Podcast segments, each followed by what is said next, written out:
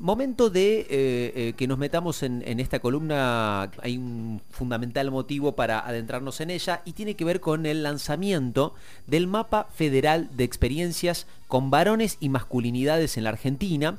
Esto tiene que ver con el Ministerio de la Mujer, eh, de las mujeres así se dice, géneros y diversidad de la nación y con una articulación con el Instituto de Masculinidades y Cambio Social junto a la iniciativa Spotlight, ¿sí? que presentan el primer mapa de experiencias de trabajo con varones y masculinidades en nuestro país eh, eh, y con, bueno, muchísimas cosas como para poder empezar a analizar a partir de esto. ¿Quién nos va a explicar justamente esta situación y el lanzamiento de, eh, esta, de este mapa federal? Bueno, es justamente nuestra especialista en género. Estoy hablando de Mariana Montenegro. Mari, ¿cómo te va? Muy buen día, bienvenida. Hola, buen día, ¿cómo va todo? Bien, muy bien, Mari. Bueno, este, nada, queríamos este, desasnarnos un poco en, materia del lanzamiento de este mapa de experiencias con varones, con masculinidades, de qué se trata, eh, qué fines tiene. Bueno, contanos un poco y, explicarnos de, qué viene este, este lanzamiento. Bueno, este, este mapa federal es el resultado de un trabajo que se viene desarrollando desde el año pasado.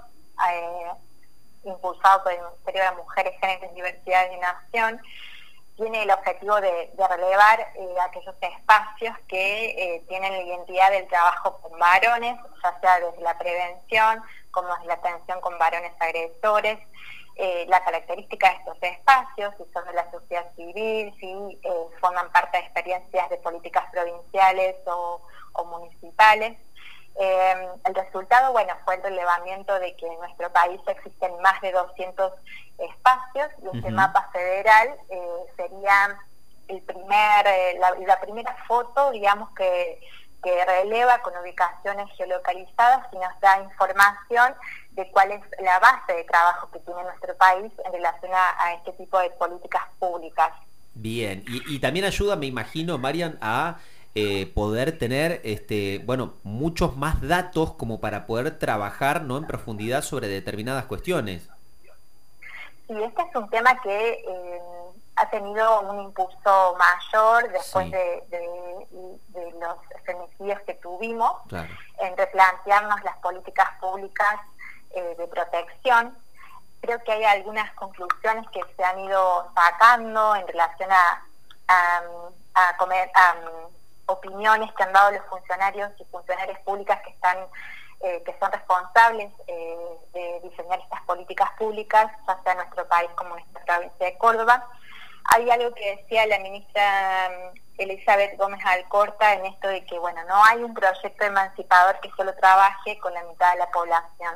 O sea, hay una necesidad hoy de trabajar también eh, espacios de reflexión, de invitar a los varones para eh, trabajar eh, conductas violentas que, como ya sabemos, la, situación de mayor gravedad son los femicidios, pero hay conductas previas que nos van indicando, digamos, la reproducción de ciertos mandatos culturales que reproducen desigualdades y violencias. Creo que también otra de las cosas que, de las conclusiones que sacó este mapa, este impulso de, generar después eh, un debate eh, mucho más profundo, es que bueno, hay más iniciativas de la sociedad civil que de políticas públicas, entonces es necesario y es parte de la agenda pública en materia de violencia eh, fomentar eh, redes de trabajo que tengan que ver con nuevas masculinidades, ya sea en la prevención como en la protección hacia las mujeres, eh, y también espacios de atención eh, con varones agresores.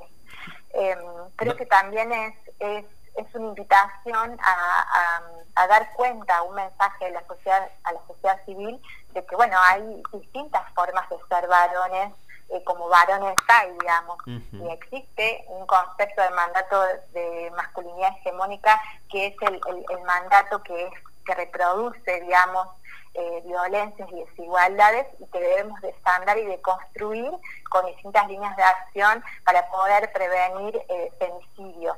¿no? creo que tiene que ver con eso. Qué interesante esto que decís y, escuchaba que vos decías, hay que generar redes de trabajo eh, para poder tener mayor previsibilidad.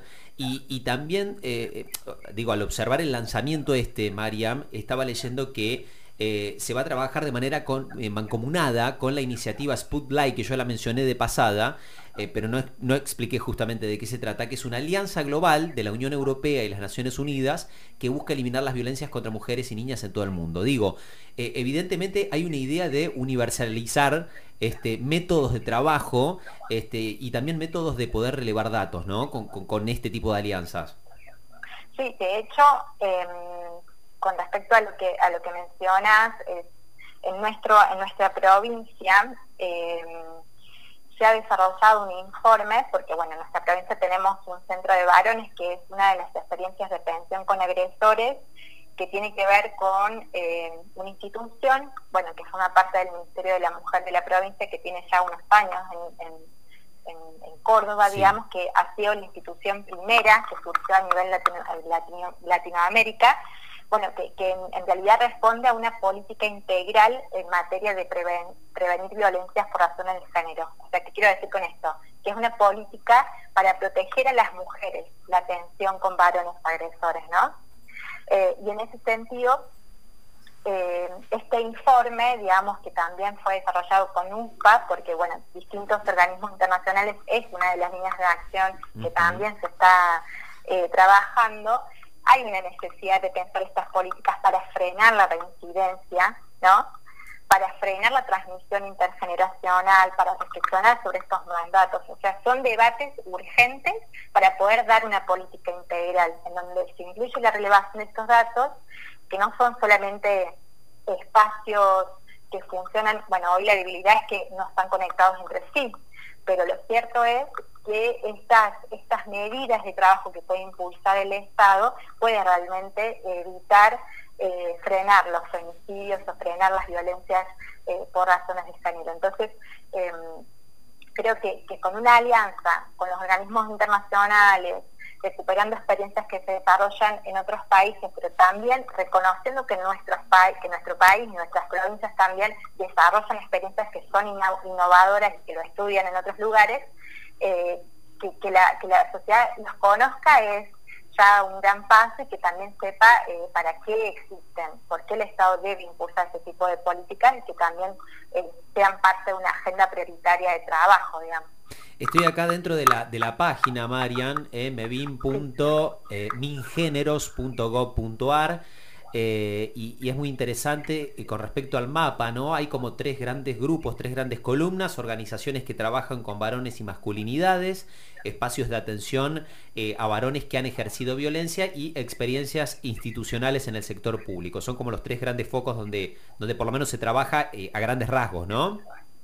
Sí, es la primera vez que también em, el concepto de nuevas masculinidades que también eh, resurge con más impronta ahora en la actualidad, pero que en su momento tiene debates internos, que no, no, no, o sea, tiene debates internos en relación al rol de los varones, eh, y también es un, interpela es un resultado de una interpelación que han hecho los feminismos en relación a, Ni Una Menos, ¿no? Y estos espacios que, que, están, que resurgen, que, que tienen poca articulación con el Estado en sí, em, creo que una de las cosas que, ha mostrado este mapa es que hay mucha iniciativa en materia de prevención y hay mucha iniciativa en materia de atención. Entonces es importante tener las dos aristas presentes y dar cuenta que trabajar con varones también requiere, digamos, de estas dos líneas y que se den con, con, con es un trabajo en red, ¿no? Y conectado con, con el Estado. A propósito del lanzamiento del mapa federal de experiencias con varones y masculinidades en la República Argentina, bueno, la explicación en este caso este, de los fundamentos y de las bases sobre las cuales este, van a aplicarse algunos de los tantos resultados que seguramente se obtengan de este gran trabajo de, campo en nuestro país y también en otros lugares del mundo. Eh, Mari, nada, muchísimas gracias como siempre por tu participación, te mandamos un gran abrazo, que tengas una, linda semana eh, y nos encontramos prontito en en, otro Córdoba primero. Muchas gracias a ustedes y bueno, nos veremos la próxima semana. Chao, chao, un gran abrazo. Chao, chao.